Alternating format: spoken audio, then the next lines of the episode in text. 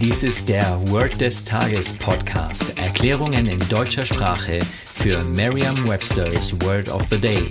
Eine Produktion der Language Mining Company. Mehr Informationen unter www.languageminingcompany.com-podcast. Das heutige Word des Tages ist by heart, geschrieben als zwei Wörter BY und H-E-A-R-T. Eine englische Definition ist from memory. Eine Übersetzung ins Deutsche ist so viel wie auswendig. Hier ein Beispielsatz. She knows the entire song by heart. Sie kann das ganze Lied auswendig. Eine Möglichkeit, sich dieses Wort leicht zu merken, ist die Laute des Wortes mit bereits bekannten Wörtern aus dem Deutschen, dem Englischen oder einer anderen Sprache zu verbinden. Das deutsche Wort auswendig hat etwas mit wenden zu tun, also umdrehen.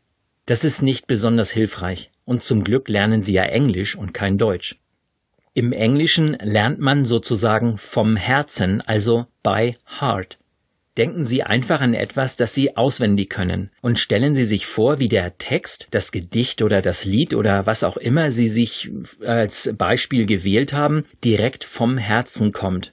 Wenn etwas vom Herzen kommt, dann brauchen Sie keine Hilfsmittel, also keinen Schummelzettel oder sogar einen Souffleur wie im Theater.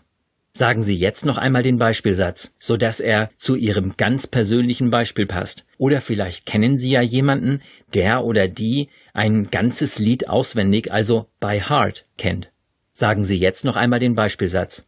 She knows the entire song by heart.